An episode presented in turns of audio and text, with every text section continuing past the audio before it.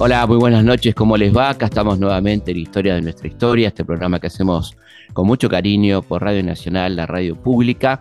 En este caso, y en razón de que comienza el Mundial de Fútbol, nos pareció interesante rescatar esta entrevista al querido César Luis Menotti. Toda una vida dedicada al fútbol, van a escuchar momentos muy interesantes de su carrera, bueno, todo lo que nos preguntamos sobre el Mundial 78, tantas cosas interesantes, eh, su modelo de fútbol, su sistema futbolístico, el sistema Menotti, que hay del bilardismo y el menotismo. Bueno, todo eso va a estar en esta larga entrevista que tuvimos con César Luis Menotti hace unos años y que queremos compartir ahora con ustedes.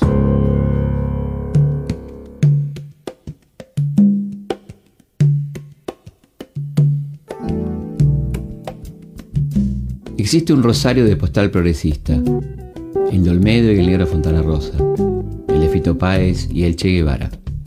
Un rosario bohemio e intelectual que guarda un lugar para la pasión futbolera y esa guerra encarnizada entre canallas y leprosos. El flaco es uno de los protagonistas de esa postal, pero antes de la postal estuvo la realidad. Antes de la gloria como director técnico, hay una historia de casas bajas y barrio obrero. Una historia que empieza con una familia de buen pasar que al morir el padre tuvo que aprender a sobrevivir. Una historia que deportivamente arranca en un pequeño club del barrio allá en Rosario, en Fisherton. Acá no se trata de un fútbol o de otro, sino que con, honestidad respetar las convicciones. Yo tengo mi convicción, la voy a defender a muerte. Este es el fútbol de Huracán, este es el fútbol que quise siempre, este es el fútbol que quiero para mi país. Si se da o no, no sé, pero en eso estoy luchando. Bueno, César, te quería preguntar este, cómo fue tu infancia en Fisherton, eh, tu, incorporación a Unión América y esas historias de, infancia, ¿no? De infancia y fútbol y política un poco, ¿no? Mi infancia empieza desde, un hogar acomodado. Es decir, digo acomodado, teníamos una buena casa, con buen jardín y con en un barrio muy especial, un barrio donde, no sé si era la época, se, podía discutir eh, utopías y sueños eh, mm. de distintos enfoques, pero siempre con algún compromiso social que existía hasta en las clases más, pudientes. Todo eso hasta que muere mi viejo. cuando muere mi papá, yo tenía 15 años, ya me transformo en, el sostén de la familia, hijo único. Eh, con dificultades económicas y empezamos a, tener que alquilar la casa en verano para poder sustentar los otros meses y bueno, y ahí empiezo con las rebeldías, desde que yo con mi viejo había sido peronista, casi como hincha de Rosario Central, sin ninguna... Eh, era, todo era, apostaba a la pasión y, al, sentimiento y a, la entrega de mi viejo por las luchas políticas y mi vecino era Florindo Moretti, un, dirigente del Partido Comunista, muy querido en el barrio, muy, muy, muy defendido. Bueno, y ahí me voy formando y me hago futbolista profesional casi por necesidad, porque si hubiese mi padre hubiese vivido, no creo que hubiese llegado a jugar, porque me venían a buscar eh, para, llevarme a divisiones inferiores y mi viejo no, no lo permitía, me decía, el fútbol es otra cosa, el fútbol es para divertir, ahí tiene la cancha, juegue ahí, pero eso, yo estudiaba y, bueno, cuando murió él empecé a, casi por casualidad, a ser jugador de fútbol profesional. ¿En Unión América fue? En Unión Americana, era un club, era un club de bar, eso, un club social y deportivo, que lo que tenían de, social eran los bailes, y deportivo tenía, jugaba al básquet, había cancha de bocha, fue donde me relacioné con con jóvenes eh, colocados en la sociedad en un puesto de lucha mucho más eh, severo y más comprometido. Ahí estaban los Ren, Agustín que falleció fue dirigente de la fraternidad, eh, en el momento del, golpe, el primer golpe de, de Aramburu Roja. Ahí salíamos a la calle. Estuve peleándome y discutiendo hasta el 59, cuatro años, y ahí ya me afilié al Partido Comunista. Justo con la Revolución Cubana. Ah. ¿Te decidió la revolución cubana? ¿Tuvo que ver, digamos? No, me decidió más eh, la gente, ¿no? Gremialistas, eh, gente que, entregaba la vida luchando por, ideales, y eso me, atrapó, eh, junto con mi rebeldía de, haber perdido a mi viejo, de, sentirme muy solo también. Al año siguiente tras a Rosario Central. En Rosario Central también voy casi de casualidad. Yo soy hincha fanático de Rosario Central. Yo tengo dos enfermedades, que soy rosarino hasta la muerte y, y soy hincha de Rosario Central. Ya en Rosario, en Rosario y el imborrable recuerdo de aquel recibimiento. Toda una ciudad y su pasión, su pasión avalado por una historia futbolera que nos acompañó desde nuestra llegada al aeropuerto hasta nuestro nuevo centro de operaciones. De ahí al estadio, al viejo estadio que me había permitido alguna vez ser hombre de fútbol. Hoy maravilloso escenario en la búsqueda del pasaporte hacia la final de la Copa del Mundo. ¿Y por qué no podría ser el mismo estadio, hoy mucho más brillante, que me brindara la gran posibilidad de ser el técnico del equipo campeón del mundo? Bueno, y un día estoy en la ciudad deportiva y encuentro un profesor, un, tipo que había sido profesor mío, y me dice, ¿cuándo vas a venir a Central? Porque me conocía de verme jugar en los partidos intercolegiales, ¿no? Y le digo que yo no podía, que sé yo, bueno, yo tenía mis razones. Yo estaba jugando en el campo y me pagaban. Yo iba los domingos y, ganaba 250 pesos por partido, que en el mes ganaba más que un tipo que laburaba. Ganaba mucho más que mis amigos que, que laburaban en el ferrocarril, que arrancaban de 8 a 12 y de 2 a 6. Y Rosario Central, yo tendría que pagar para jugar en Central. Hasta que, bueno, me invitaron a jugar un partido amistoso, hice dos goles y después eh, hicimos una práctica nocturna, yo jugué para la reserva contra la primera de Rosario Central, volví a hacer dos goles y me llamó el presidente, que, que terminó siendo como mi, papá. Y me preguntó si quería, ¿usted quiere jugar o no a Central? Y le expliqué lo que me pasaba. Bueno, hicimos un contrato, me dio 40 mil pesos y me pagaba 2.500 pesos por mes, jugué seis partidos en reserva y empecé a jugar en primera división. Eh, y dentro de aquel mundo futbolístico del comienzo de los 60, ¿cómo era la, cuestión ideológica? ¿Se pensaba? Se, ¿Había jugadores que pensaban parecido a vos o cómo era la cosa? Había más conciencia social en el jugador.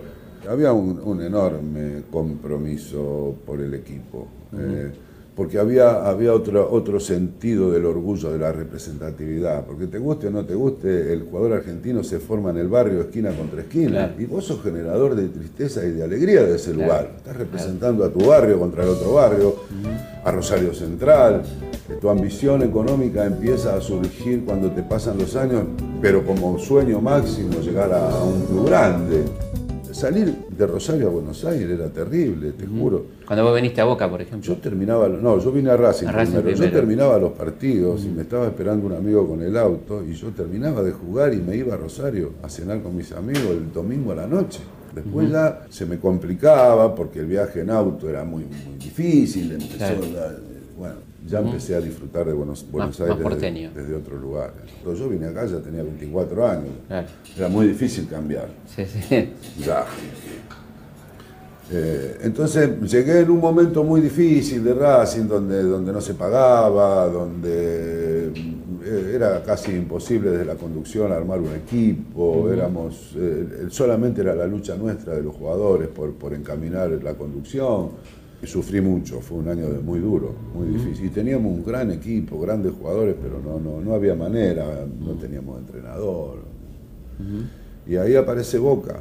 Y ahí me recompongo un poco mis sentimientos, porque encontré un equipo muy, muy solidario, con Ratini, Beto Menendi, Rojita, Pianetti, Silvero, Silvé, Marzolini, el Cholo Simeón, era, era un grupo de tipo comprometido con, con, la camiseta y con, las necesidades que, que, tenés vos cuando, cuando vas a un escenario. ¿no? Yo me acuerdo cuando me citó la selección argentina, mi mamá me dice, los lunes eran los días libres, yo llegaba muy tarde a mi casa.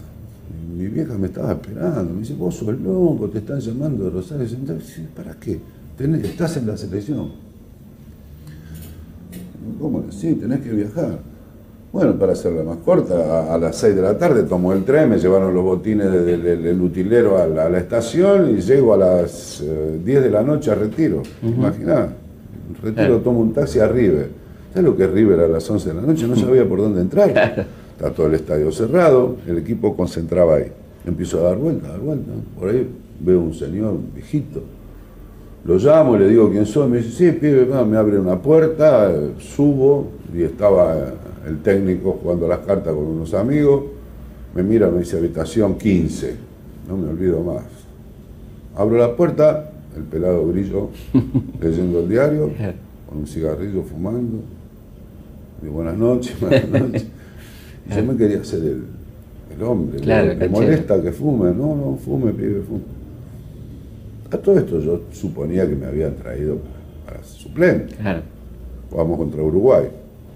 Me levanto a la mañana, Rosy la tengo, agarro una tiza, empieza a escribir en el pizarrón el equipo y me, me pone a mí. Titular. Menotti, Ratín, Grillo.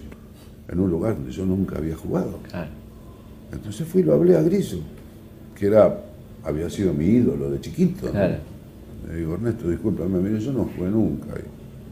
Dice, no, no, usted juega como juega siempre, que en el medio de la cancha lo hacemos nosotros, porque estaba Ratín, Gonzalito y Grillo que jugaban en Boca. Así debuté en la selección argentina. Historias de nuestra historia. Con Felipe Piña.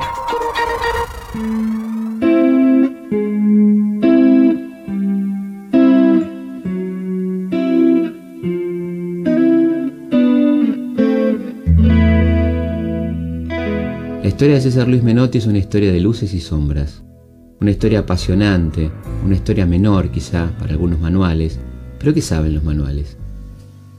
Cuando hace un año lo entrevisté por primera vez, me confirmó muchas de las ideas que tenía sobre él. La de un lector profundo, un hombre analítico e inteligente. ¿Y cómo fue jugar con Pelé? Yo estaba en una etapa también de cierre de mi carrera, ya estaba con una edad que estaba muy desesperado por, volver. ¿no? Yo ya tenía un hijo de cuatro años, ya, quería volver. Y justo aparece esto del santo. Y, bueno, para mí fue, se, se va, se junta este, esa etapa en Brasil en una década que fue la más brillante en la historia del fútbol brasileño, del 60 al 70. Nosotros este, vivíamos en una confusión pavorosa ellos sacaron sus mejores jugadores, Rivelino, Gerson, Pelé. ¿Cuál sería la diferencia de lo que hacía la confusión argentina a la claridad brasileña? Sí, hay dinero, hay una legislación muy, muy fácil para, para, que se presta a todo tipo de negociado y a todo tipo de participación. Ahí aparecen los psicólogos, no, yo no, no, es que no crea al contrario, pero el psicólogo que quiere venir a un club, como los médicos que quieren ser médico de boca para que después llenar el consultorio. Así hay otro vocacionalmente médico deportólogo y hay psicólogos que realmente eh, se preparan. ¿no? Eh, se, armó un lío acá que después de algunas frustraciones de la selección empezamos a apostar a, que, bueno, que el fútbol pasaba por otros lugares y los brasileños seguían manteniendo la claridad. el estilo y su, manera de jugar, y eso generó la aparición de grandes jugadores. Si vos fijate que en la Argentina puede pasar, ¿no? Es decir, lo peor que te puede pasar a vos es jugar bien al fútbol. La angustia y, la soledad que vive el buen jugador, el jugador que basa en su técnica, es terrible, porque siempre se discuten los buenos jugadores. Y bueno, te estaba preguntando cómo era jugar con Pelé, que cuál era la diferencia. Bueno, yo vi en él este, la, perfección. Eh, eso, que, no, por ahí no te pasa en otro lugar de las cosas que yo amo, como la mm. música o la guitarra. Mm. Eh, a mí me gustan muchos guitarristas, son todos buenos, pero Pelé me pareció como escuchar algo, o ver algo superior, algo casi perfecto. Virtuoso, digamos. Y perfecto, perfecto porque en definitiva el fútbol es un juego lleno de astucia, de engaños, eh, respaldado por, un profundo sentido colectivo, por, una, un espíritu combativo, porque por ahí, sin, que sea la muerte, por ahí es guerra. Claro. Guerra de estrategia, ¿no? No de estrategia colectiva a lo mejor, pero sí desde el individuo que busca el lugar para hacerse fuerte y además acompañado con una, con una salud deportiva impresionante. Un tipo que saltaba dos metros, cabeceaba bien, le pegaba con las dos piernas.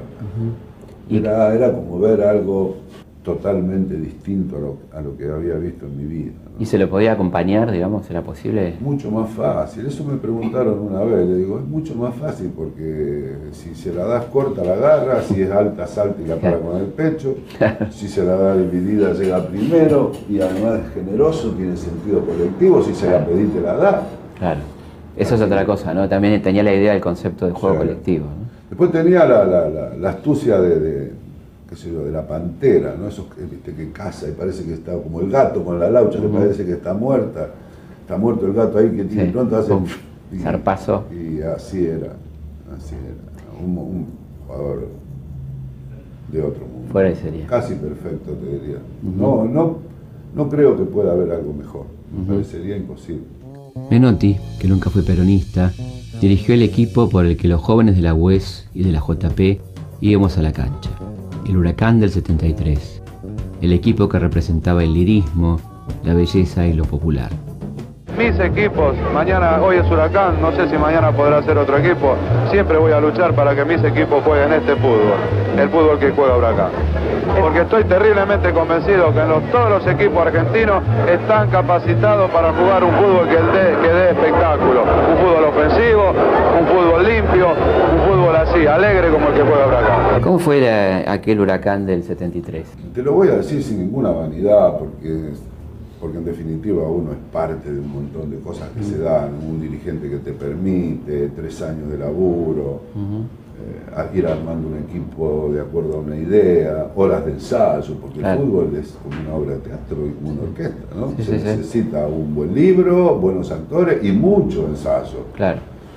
Y, en la elección de los buenos actores está la capacidad del, director de decir, no, este papel es para fulano y no para claro, a lo mejor siendo dos buenos actores. Y yo fui armando así ese equipo. Nosotros en el 72 fuimos terceros, agregamos Houseman, ya en el 73. Y lo que yo siento es que yo lo siento así, eh, por mis amigos. Mm que siempre le decían a, sus hijos que, bueno, que se podía ganar jugando bien, cosa que estaba un poco desactualizada, claro. mentira, que jugar bien. Importante es ganar, claro. Y ese equipo tuvo todo. Ganó, gustó y volvió. Goleaba, metía las 5 y las 6 goles. Y además, ese sentido de, pertenencia que tiene Huracán, es el barrio, es la familia. Este, cuando festejamos el campeonato, el 80% era mayor de 50 años. Claro. Con los, chicos, los chicos chiquitos, quedaban poco hinchas de huracán, son muchos años de frustraciones. Y para mí, históricamente, fue un golpe muy importante porque generó, inclusive en entrenadores jóvenes, la posibilidad de ver, bueno, también se puede jugar de esta manera y se puede ser campeón. ¿Cómo influía el momento político en aquel huracán del 73? La, trama de la desculturización estaba, estaba siendo ejecutada. Eh, había una desvalorización, yo digo que había una, una fatiga con, la democracia, un cansancio democrático. Empezaba a desvirtuarse la, acción de, colectiva, eh, sociales, que, hagan soñar un cambio. Estábamos eh, históricamente a la espera del príncipe moderno que cambiara la historia. Mm. Y yo ya lo empecé a vivir. Ya empieza con, el regreso de Perón, con la muerte de, Perón, con, la triple A, y ya empieza un país eh, que, bueno, termina un desastre, una dura, y que hoy todavía sufrimos esa, esa fatiga, ¿no? Por la forma de pararse medio de la cancha, matarla con el pecho, de volar hasta la raya. No, no, no se sabe con qué pie se les va a ir esta vez. Con una moña fugaz o sirviendo una pared. Por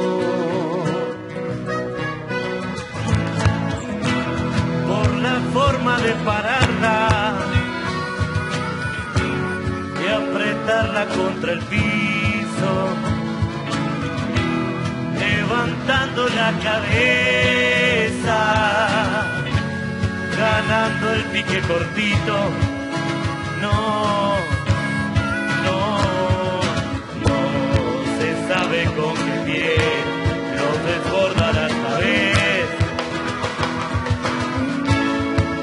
zaguero lateral o a mis ojos que no creen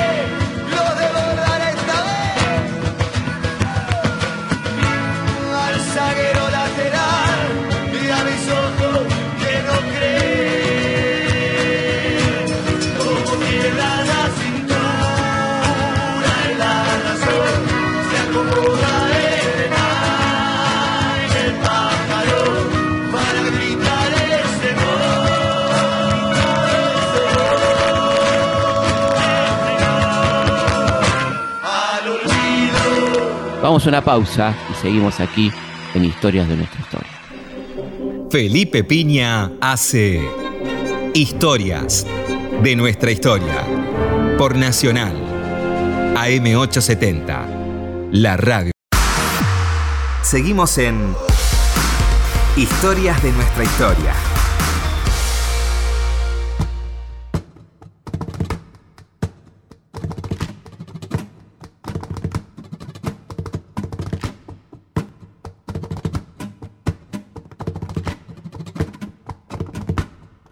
Seguimos en Historia de nuestra historia. Quería contarles que el próximo miércoles 7 de diciembre vamos a estar con el querido Darío Stanriver en el Teatro Coliseo haciendo mitos de la historia y la filosofía.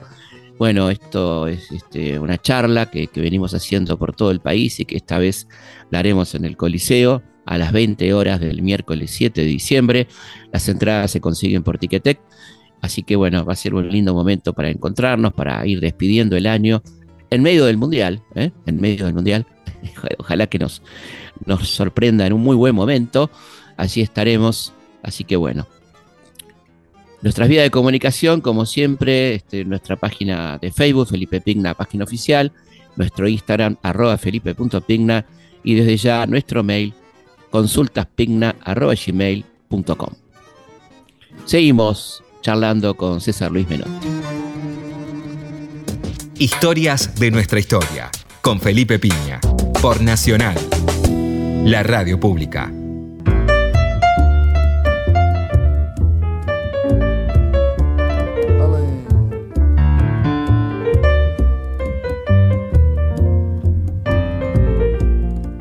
Quería pedir un recuerdo para aquel personaje tan entrañable como el loco Hobseman, ¿no? Primero era un personaje apasionante, apasionante por su formación, por, por- porque era de la villa, pero era villero, pero tenía códigos, tenía códigos de convivencia a su manera, pero y una picardía, la misma que tenía en la cancha, si tenía cosas que era- eran impresionantes. Un día nosotros eh, entrenábamos los sábados a la mañana y concentrábamos a las 10 de la noche, ¿no? El huracán no tenía mucho dinero para... no La- Villa Olímpica, digamos. Concentrábamos en, la- en el estadio, arreglamos ahí unas piezas arriba de la tribuna, entonces concentrábamos ahí. Después del mediodía yo siempre llevaba a mi hijo chiquito, lo llevaba a Palermo, estaba paseando. Por ahí viene un pibe de 10, 12 años, me dice, ¿usted es Menotti? Sí, dice, está jugando Joseman ahí. Nosotros jugamos con River el domingo. Yo, ¿cómo está jugando? Y me voy para la villa. Cuando llego, se ve que el pibe fue y le avisó. Entonces cuando llego a la villa, a- en la villa ahí que está en Belgrano, Sí. ¿te acordás? Era Sí, terrible, había una cancha en el fondo del golf, había una cancha donde jugaban y jugaban, jugaban por plata, era bravo. Y cuando llego está en el banco. Entonces me mira, ¿no? me mira así con una careta y le digo, ¿qué haces ahí? Y dice, ¿qué quiere? ¿Que sabe cómo juegan esto? Digo que en las apariciones fue superior a lo de Maradona. No, no, no comparo futbolísticamente, pero era tal su, su, su importancia, porque muchas veces que él hacía algunas cosas, yo le decía, escuchame una cosa, mirá que esto, acá jugamos para ganarlo los partidos. ¿eh?". Y él me decía, no, en la villa no, si en la villa si perdía me pegaban un tiro, acá si perdemos no pasa nada. Si tenía esa, que él agarraba la pelota y era, era, era, era peligro. Claro. claro, fue su vida, su lugar, su picardía, hizo de que en cuatro meses apareció en las tapas de todos los diarios y fue un, un personaje que duró poco, desgraciadamente. Historias de nuestra historia. Por Nacional. Fue el director técnico del proceso, como se lo llamó, desde la tapa de un libro, pero desde esa posición nunca se resignó o dejó de decir lo que pensaba.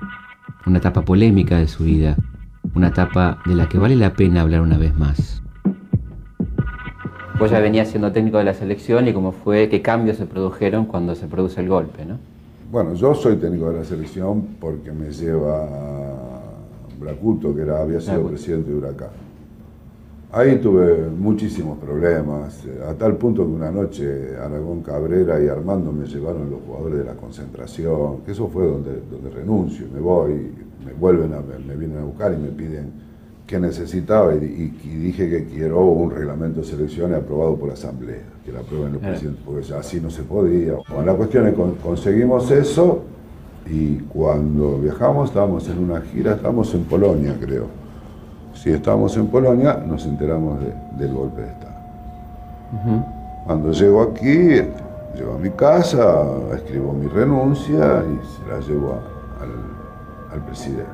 Cuando llego con la renuncia me dice, mire, no, yo no tengo nada que ver con, con la política, yo fui elegido por los presidentes de los clubes, acá no hay ninguna intervención, eh, usted está aprobado por, por todos los clubes de fútbol argentino.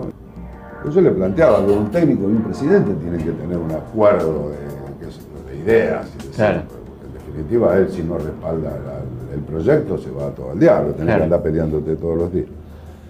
Está todo aceptado, está todo aprobado. Bueno, pusieron a dirigentes de Gimnasia Grima y a Julio Grondona en, a- en selecciones y seguimos trabajando para la selección durante mucho tiempo, con muchas dificultades.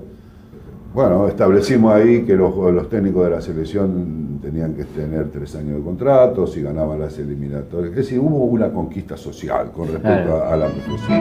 Para salvaguardar las posibilidades de la selección nacional, con una simple ley puede, puede que encontremos la solución. Pero el problema es mucho más profundo. Pienso que nuestro fútbol, primero lo quiero dejar aclarado, necesita una reestructuración profunda que haga que económicamente los campeonatos, al ser rentables, puedan las instituciones mantener a jugadores de real categoría.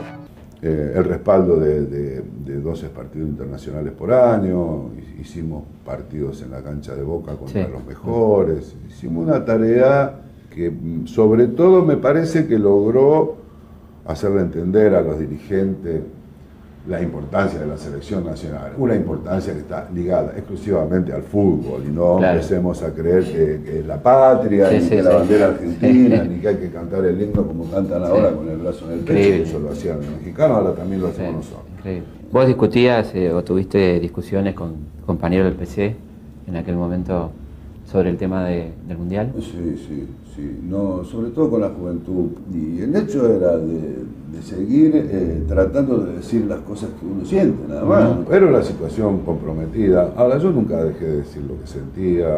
A mí me pasaron cosas muy lindas. Una vez en una radio Mar del Plata me pidieron un tema y le dije, Mercedes Sosa, se armó un lío, no, no la tenemos. Estaba prohibida, claro. Claro, entonces cuando termino estaba un interventor que me parece que era de, la, de las Fuerzas Aéreas, no me acuerdo, en la radio Mar del Plata. Y me viene y me, me dice, ¿cómo me pide Mercedes Sosa? Una discusión muy dura.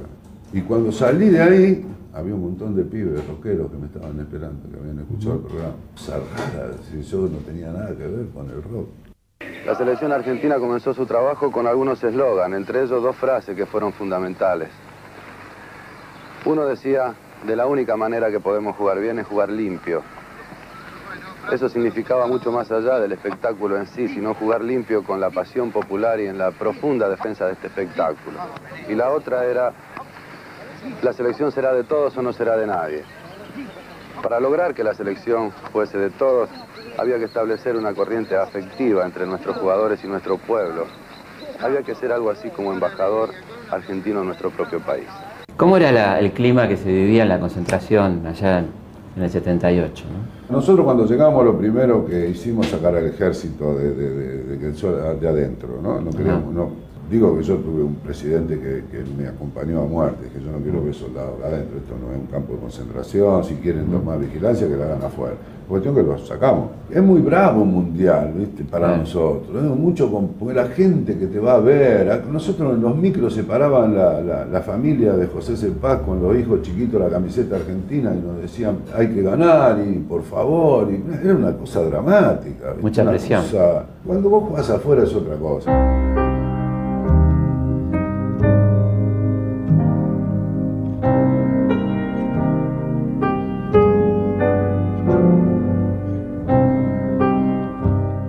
Aparte vivimos tragedias como la, la muerte de Lu, del hermano de Luque que se quemó en el camión, eh, venía a ver el partido, estaba muy metido el equipo y, y teníamos algunas interferencias de los montoneros en la Motorola y Gallego le, le contestaba, déjenos tranquilo, viejo, nosotros queremos ganar. qué sé yo". ¿Qué le decían, por ejemplo? No, le- al, al chofer que se desviara, que no pasara por, por el hindú, porque estaban los italianos que iban a poner una bomba, una cosa de esa. Ajá. ¿Y Gallego le contestaba? Gallego le decía, che, está todo bien, dejen de joder que vamos a entrenar. Y, y cosas así, para, como, Claro. como un juego. Sí, sí, Y- sí. Y yo sabía que no era un juego.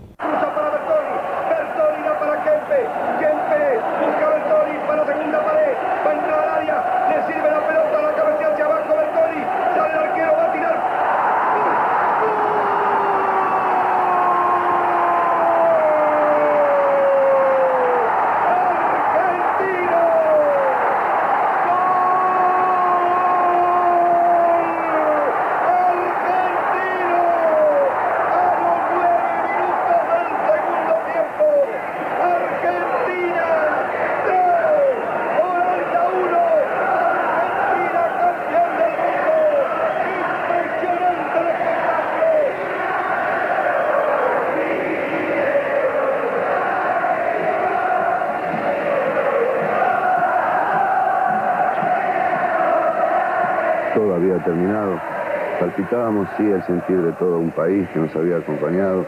Estábamos satisfechos por haber devuelto tanto afecto con este triunfo y vivíamos inconscientemente quizás la posibilidad de colocar a nuestro país entre los mejores del mundo.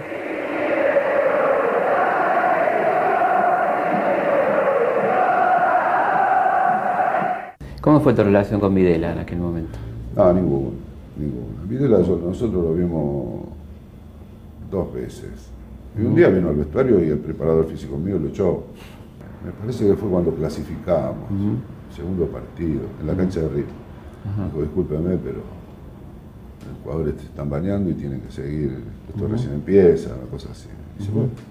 Este, yo no me hago el, desentendido, yo, conozco, yo conocí la persecución y la tortura de, la izquierda en la época del peronismo, en la época de la, la, conocí eh, de cerca, lo que nunca uno supone que se llegaba a esta infamia y esta locura, ¿no? Es decir, la cárcel, la picana, eh, la persecución, este, la prohibición, este, a veces directa y a veces indirecta de los sectores combativo, esto lo conozco desde, desde que tenía 15 años. Claro. Por lo tanto, no me sorprende. Ahora, lo que nunca uno esperaba era esta locura. ¿Y se acercaron familiares a hablar, con vos? Eh, sí, los, los, presos me mandaron, me mandaron este, un lápiz de regalo todo tallado y firmé, yo firmé también la, creo que de los conocidos, la Borges y yo, claro. no se conocía nada. Sí, sí, la solicitada, famosa solicitada. Eso me trajo bastante también. No, no puedo decir problema, pero sí soportar estúpidos complacientes de, todo. Entonces, a los cuales no le permito que asuman ahora este, esta, esta memoria histórica cuando, cuando no tienen coraje para asumir una memoria política, porque es muy fácil hablar ahora de la dictadura, pero este, Videla no fue un tipo que aterrizó y vino acá, ¿no? Hay razones, hay una historia política que hasta que no se discuta y no se plame, no, no les creo, no les creo, porque por ahí tienen miedo que los que propusieron y, defendieron el golpe sean los mismos patrones que tienen ahora en un medio de televisión. Porque es muy fácil ahora repasar eso. Vos que sos un historiador sabes mucho más que eso. Muy fácil. Lo difícil es decir por qué pasaron las cosas y quién era quién y a quién representaban. ¿no? Claro. Que, ese es el miedo que, uno va teniendo cuando ve que, que los dueños de las cosas son los mismos.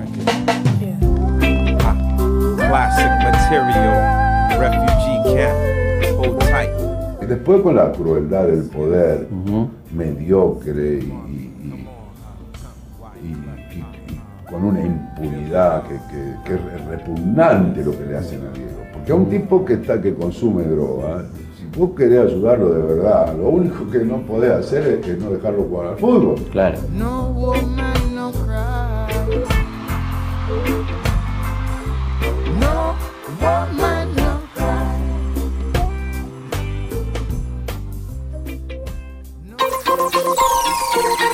Historias de nuestra historia. Con Felipe Piña.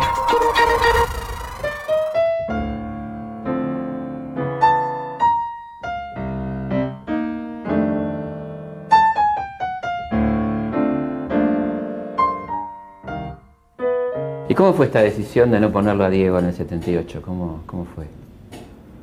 Lo que pasa es que... ¿Lo estabas cuidando o cómo, cómo, fue? Sí, sí. Yo, en primer lugar, este, ocurre por la dimensión que, alcanza Diego.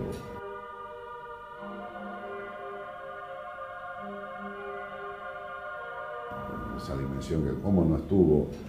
Pero a mí me dolió mucho más eh, los otros chicos, Botanís y Bravo, porque eran futbolistas que se le terminaba el sueño del, gran escenario. Diego recién empezaba, tenía mundiales para jugar, pudo jugar. si, no hubiese tenido los problemas que tuvo, estaría jugando ahora. Claro. Entonces, es dura, pero de verdad me dolía mucho más por los otros, mucho más por los otros que por él, que yo ya lo tenía en el juvenil, que en el 79 fue capitán del juvenil. Me parecía que, era demasiado, 16 años, campeonato del mundo. Felipe Piña está en la radio pública. Historias de nuestra historia. ¿Qué viste en él cuando lo viste por primera vez? Es un futuro, es un proyecto de, reinado, de, mejor, sobre todo por, por su capacidad de aprendizaje. Este, Maradona no es el mismo Maradona del juvenil al Maradona del, Nápoles. Maradona era un tipo que, que, vivía aprendiendo, que vivía analizando, que cuando terminaba un partido venía y te decía, se dio cuenta lo burro que soy, había sido la figura del equipo, había hecho los goles una vez con el Sevilla, me pasa, título en los diarios, y él estaba preocupado por los errores que cometía. Creo que Diego fue, fue realmente un futbolista que quiso aprender siempre y quiso ser el mejor y, buscaba sus, los secretos, sabía cómo jugaban los otros, analizaba a sus compañeros. Fue un, loco enamorado del, juego, un jugador de raza, de estirpe. Yo lo tuve a Diego desde que tenía 15, 16 años hasta que me fui de Barcelona, que él pasó a Nápoles, y te digo que era un tipo, primero, solidario, querido por sus compañeros, respetado, siempre daba la cara, siempre, nunca, nunca aceptó ningún privilegio que no sea en la sede de la prensa, que no lo podía evitar, pobre, que, más que, orgullo le producía fastidio eso, porque ya era demasiado.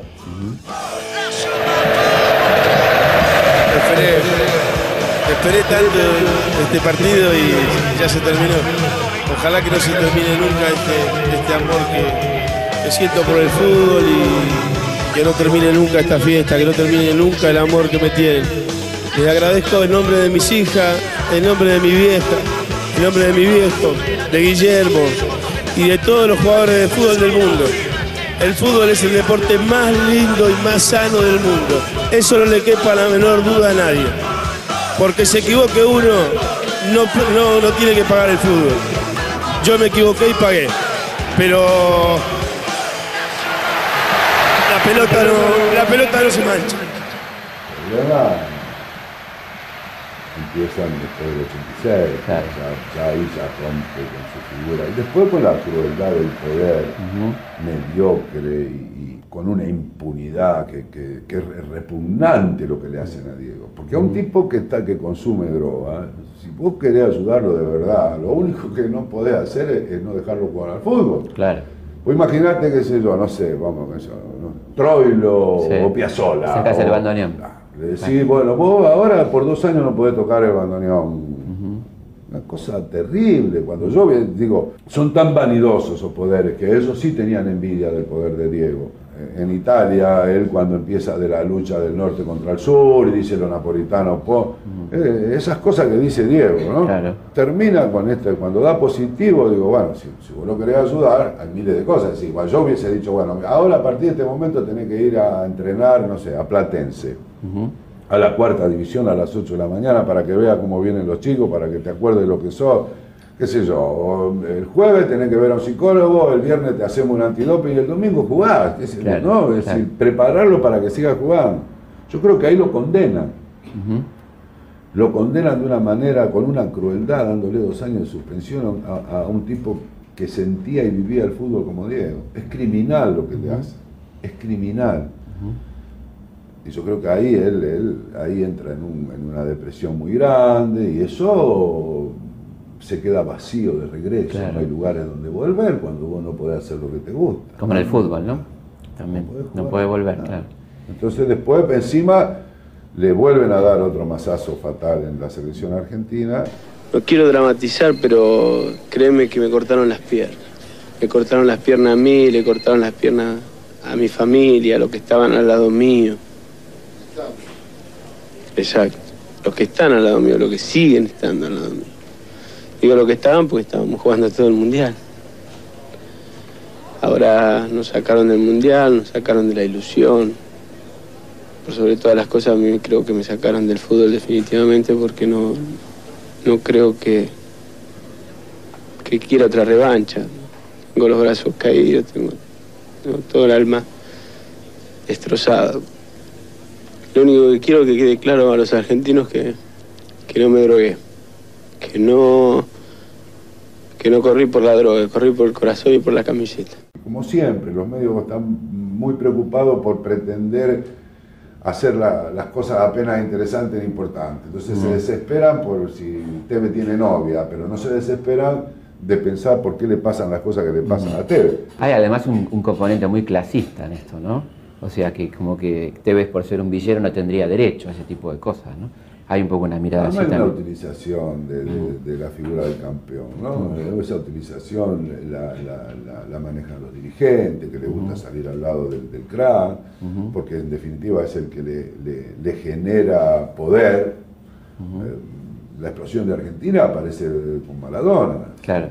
Ya Argentina no valía fortuna, porque ver a Maradona eh, era difícil, entonces lo veían en el Nápoles, en el campeonato italiano, pero con la selección ya empezó a tener otra cotización, la selección valía fortuna, estando Maradona, ¿no? Eh, ¿Vos hablaste mucho con él eh, después de, esos problemas? O no, no, muy poco. No, una vez, eh, algunas veces yo, me, daba cuenta que, yo no podía hacer nada por él.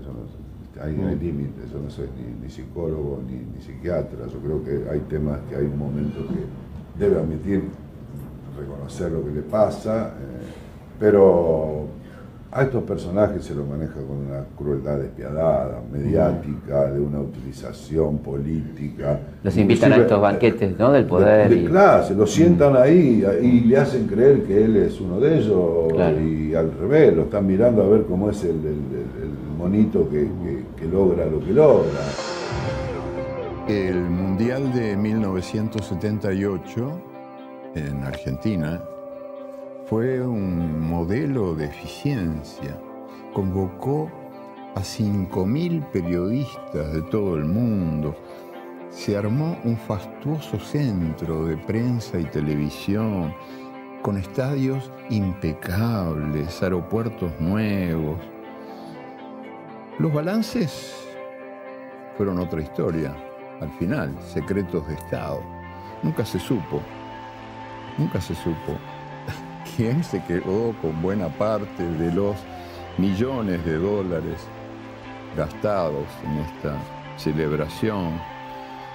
Y ni siquiera la prensa, bajo la tutela militar, podía sugerir que habían pasado cosas raras en este mundial de la dictadura, no podían criticar a los jugadores ni al técnico. Y cuando la selección argentina sufría algún traspié, era obligatorio el silencio de la prensa. Pero por algo, los periodistas alemanes que llegaron a la Argentina, los más veteranos, los más viejos periodistas, llegaron a confesar que este Mundial del 78 les recordaba vagamente las Olimpiadas de 1936 que Hitler había organizado para celebrar la superioridad de la raza aria y bendecir su propio poder absoluto.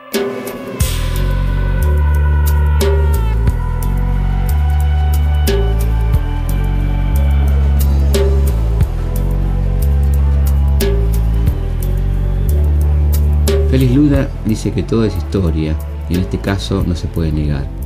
El flaco es la historia de un estilo de fútbol que se niega a morir, pero que está cercado. Cercado por los monopolios mediáticos, cercado por el resultadismo, cercado por jugadores que son más modelos publicitarios o atletas que jugadores de una idea de fútbol, de un romanticismo que va a contramano de estos tiempos. ¿Y cómo, cómo ves el fútbol hoy, esta fútbol empresa y toda esta cosa que se ve en el mundo y en Argentina? ¿no? Es decir, mientras no aparezcan organizaciones sociales o en este caso Secretaría de Deporte que manejen eh, los tiempos y le pongan, y le pongan límites a, este, a la crueldad del capitalismo cuando se transforma en, el mundo del gran negocio y, se torna peligroso. A mí no me asustan dentro del sistema la palabra negocio, porque en definitiva vivimos, vivimos del, negocio, decime lo que ponés, que pongo yo y cómo repartir. Me parece que los tiempos de los del gran negocio se está devorando los tiempos del fútbol. Y cuando no se cumplen los cuatro conceptos básicos de toda organización colectiva, ¿no? que es entrenamiento, ensayo, competencia y descanso. No hay otra alternativa. Cuando no se cumple uno de esos, y hoy es imposible, hoy no se puede entrenar porque hay que competir, tampoco se puede ensayar mucho porque no se entrena demasiado, se compite y no hay descanso, por lo tanto vuelven a interrumpirse. Tampoco se hace un equipo de fútbol con la chequera, ya se, hace entrenando y ensayando y teniendo un, libro escrito, una idea de la eficacia, sobre esa idea se trabaja, y además el fútbol hay que ganar. Claro.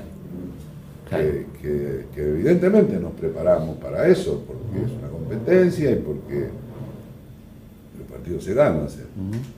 Se ganan desde una idea, se ganan desde eso, desde los ensayos. Y eso veo que la selección argentina está tan expuesta como cualquier otra selección o más por, la diferencia que hay que los, nuestros futbolistas están en Europa. Entonces ensayar significa 14 horas de vuelo, compiten en sus torneos, es difícil, es muy difícil. Esta profesión te dio algunas cosas, unas oportunidades muy lindas como conocer a gente como Paco de Lucía, como a Serrat.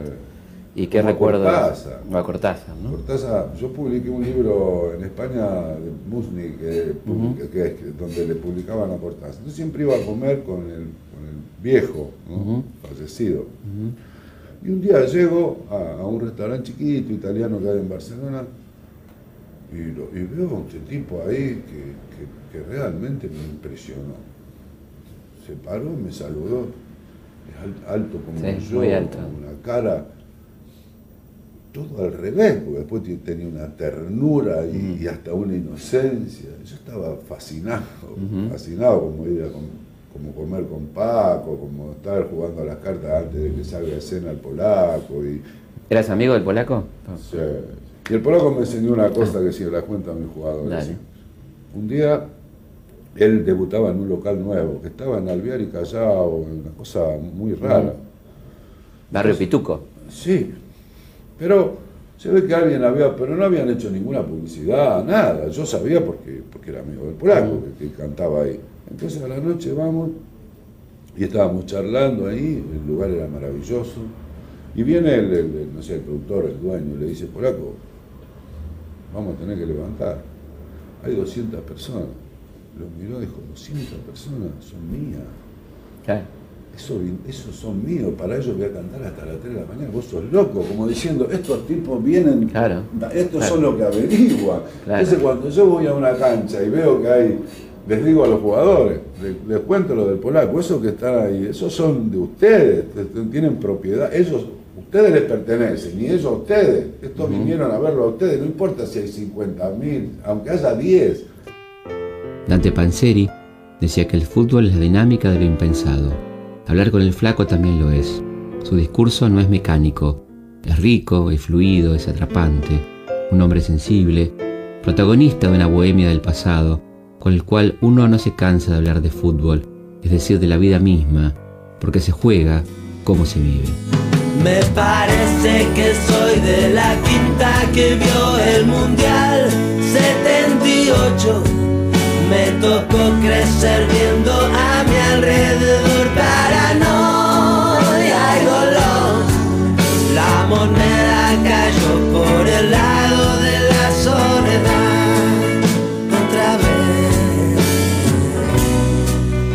Bueno, estamos llegando al final de este programa, esperamos que les haya gustado tanto como a nosotros y nos volvemos a encontrar después del Mundial, ¿eh? en algún momento después del Mundial, obviamente con la este, alegría y la felicidad de, bueno, que nos vaya lo mejor posible, no quiero complicar las cosas, ¿eh?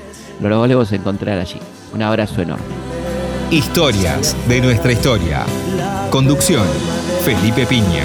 Producción, Cecilia Musioli. Archivo, Mariano Faín. Edición, Martín Mesuti. Por mi casaca blanca y celeste Copa del Mundo, por la legión de todos esos que alzan su gloria en la gramilla o en el tablón, por ese hincha que los domingos deja en el fútbol su pecho atajos, cuando la loca de doce gajos busca los puntos de la ilusión, por el carilla, por el purrete que atrás del arco grita su verbo, dejo este tango para el recuerdo como un golazo del corazón.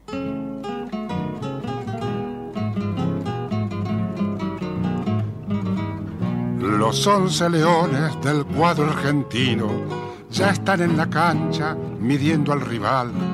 Ya suena el silbato, ya el arco enemigo, de miedo en sus redes parece temblar. La esférica danza su loca pirueta, la hinchada delira caldeándose al sol y a músculo y nervio sedientos de meta van cinco saetas en busca del gol.